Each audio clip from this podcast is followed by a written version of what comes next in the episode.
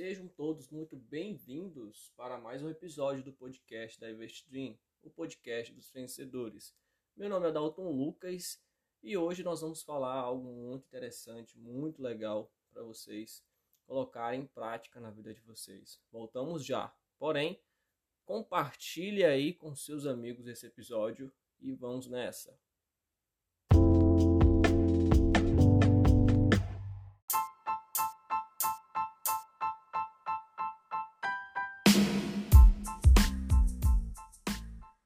E aí, galera, tudo bem com vocês? Vamos aí para mais um episódio do podcast da Investream, o episódio 3, né? E hoje vamos falar de algo muito legal e espero que vocês possam estar anotando, porque serão conselhos muito importantes de um rei, e esse rei, ele é um dos caras mais influentes até hoje. Né? Então, vai ser algo que eu vou trazer para vocês aqui uma breve história contando quem é esse rei. Né? Eu não vou entrar muito em detalhes a respeito, depois vocês procuram a história de fato. É, o que eu venho trazer aqui para vocês é o que, que é, né? o que está por detrás das, da fortuna desse rei e o porquê que ele foi um cara muito próspero né? na sua época digamos que até hoje ele é considerado um, dos homens mais ricos do mundo, né? até hoje, está entre os 10 mais ricos do mundo. Então, eu vou trazer aqui para vocês a história do rei Salomão, né? então, conselhos de um rei sobre finanças. Quem é esse rei? É o rei Salomão. A história do rei Salomão, né, para quem não sabe, é né, um dos homens mais ricos da sua época, ao qual ele orou a Deus pedindo sabedoria, e o Senhor o entregou riquezas, né, além de sabedoria. Um, um, rei muito sábio e próspero na sua época. A história né, do rei da, do rei Salomão ele supera a maior parte da riqueza vista nos últimos tempos. Né, devido à sua riqueza, ele é uma das dez pessoas mais ricas de toda a uh, nossa história e é indiscutivelmente um dos reis mais ricos da história de fato entendeu? Então, eu venho trazer aqui para vocês o contexto de sua riqueza, né? o quanto de fato ele ganhava na época, para que a gente viesse calcular os períodos de hoje, né? de acordo com registros bíblicos. Né? Vamos aqui deixar bem claro. Eu não sou nenhum teólogo e não quero trazer algo é, voltado a essa questão teologia em si, mas para quem é, leu ou já leu Provérbios ou Eclesiastes, percebe-se que existem vários conselhos sobre finanças, né, sobre vários outros assuntos dentro da Bíblia, ao qual nós podemos estar aprendendo, né, porque a palavra ela é completa em todos os seus assuntos. Então, acredito eu que o sábio, a pessoa inteligente, ela pode sim adquirir muito sobre finanças, sobre negócios, sobre qualquer outro assunto, tirando da própria palavra, da Bíblia, né, que é o livro mais vendido do mundo. E todos os outros livros eu acredito que foram tirados da Bíblia, porque você pega um outro livro de finanças ou algum outro livro de autoajuda, qualquer outro livro sobre amor, sobre qualquer outra coisa, tem coisas já escritas neste livro. Então, esses conselhos são preciosos, né? Muito preciosos, que eu acredito que é o valor deste podcast, desse podcast informativo, educativo. Mas antes disso, eu vou trazer para vocês aqui os números do quanto o rei Salomão era muito próspero, muito rico da época, muito respeitado, né? até porque até porque o rei Salomão ele ele se tornou um homem rico, próspero, através da sabedoria que Deus deu a ele. Né? Eu acredito nisso.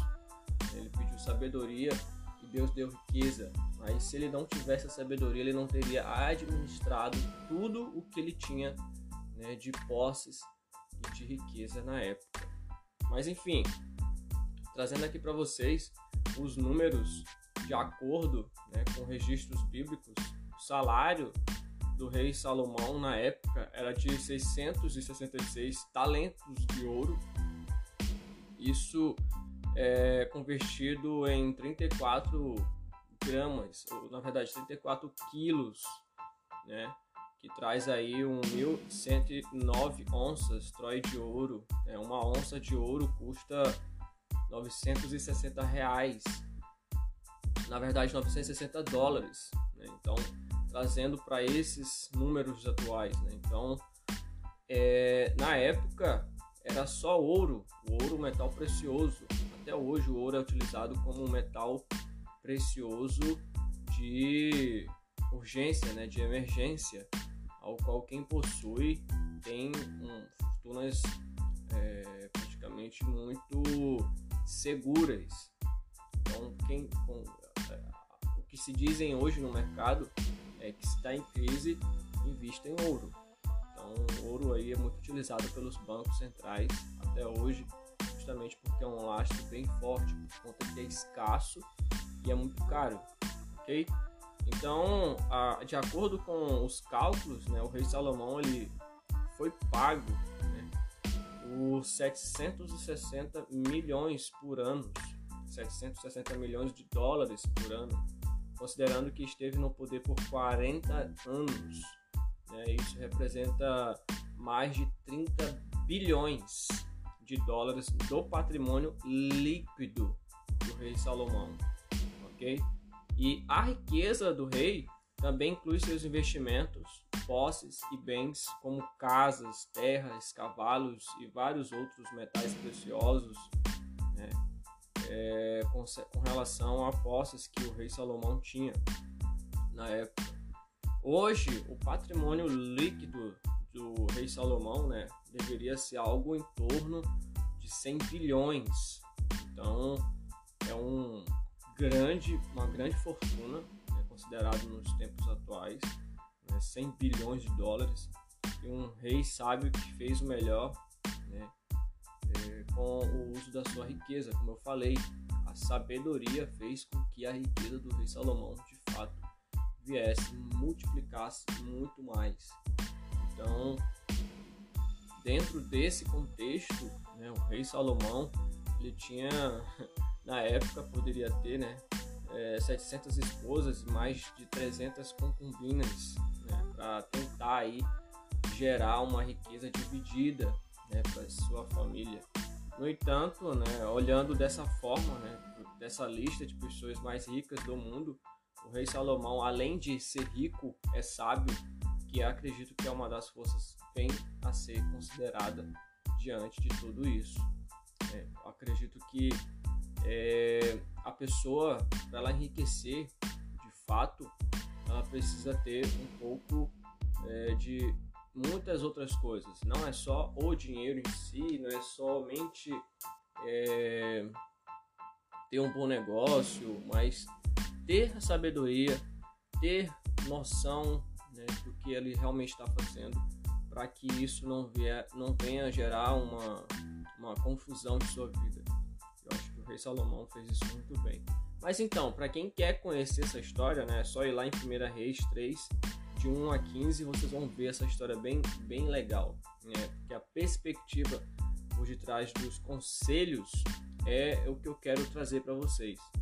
É, o objetivo aqui não é trazer apenas a fortuna do rei Salomão é, com relação à história principal, mas destacar o quão importante foi e é seus conselhos a respeito das finanças e posses e conquistas em nossa vida. Por isso, é, eu proponho aqui, neste exato momento, que todos possam refletir sobre os conselhos que eu vou citar agora a respeito do que o, o rei Salomão fazia na época para é, ter e manter a sua riqueza em dia, ok?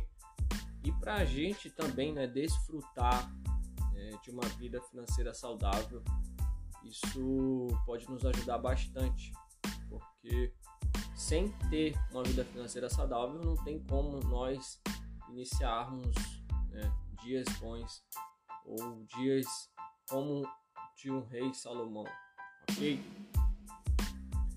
Se está na palavra, é porque algo tem a nos ensinar e a nos dizer.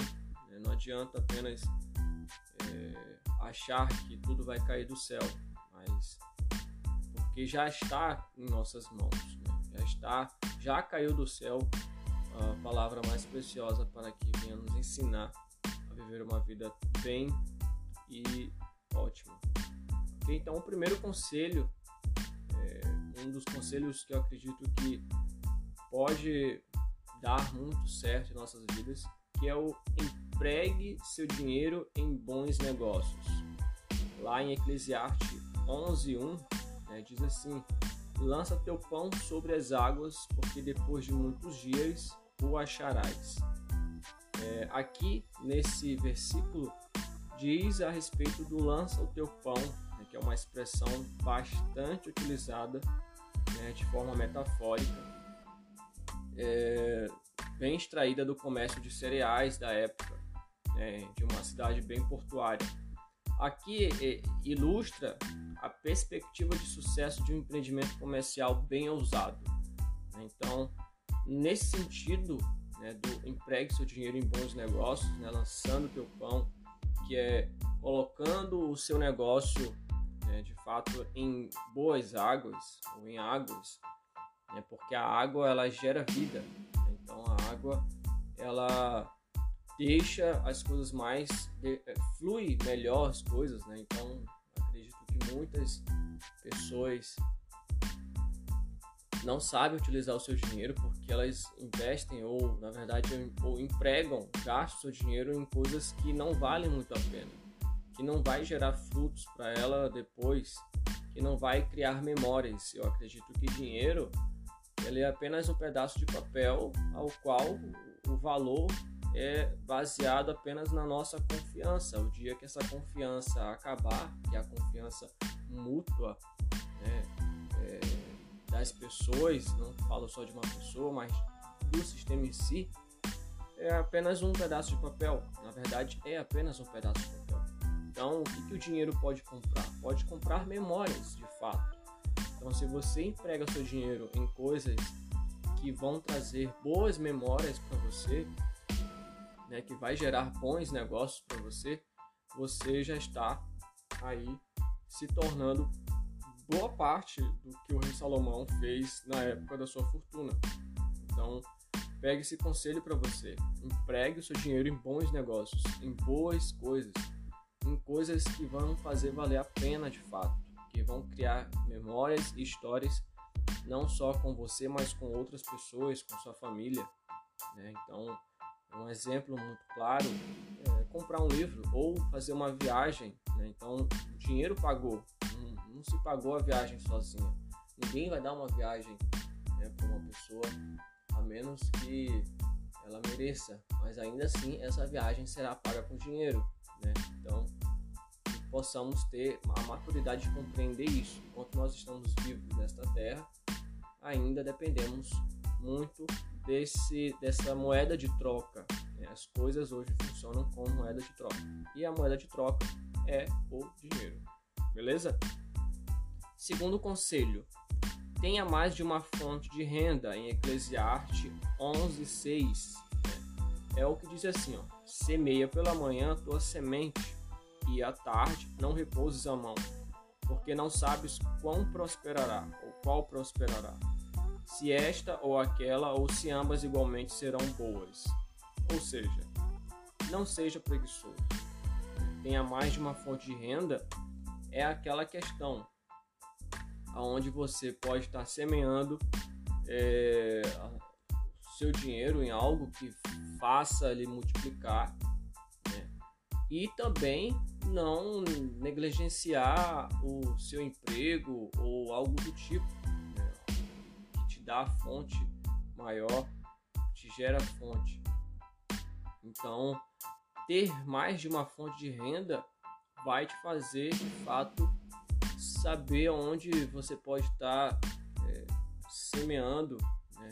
Então, aquele que você, aquele, aquela pessoa que depende só de uma fonte de renda, né, provavelmente essa pessoa está bastante vulnerável com relação a crises. Eu vou já chegar lá, tem algo bem legal aqui a respeito também desses conselhos, beleza?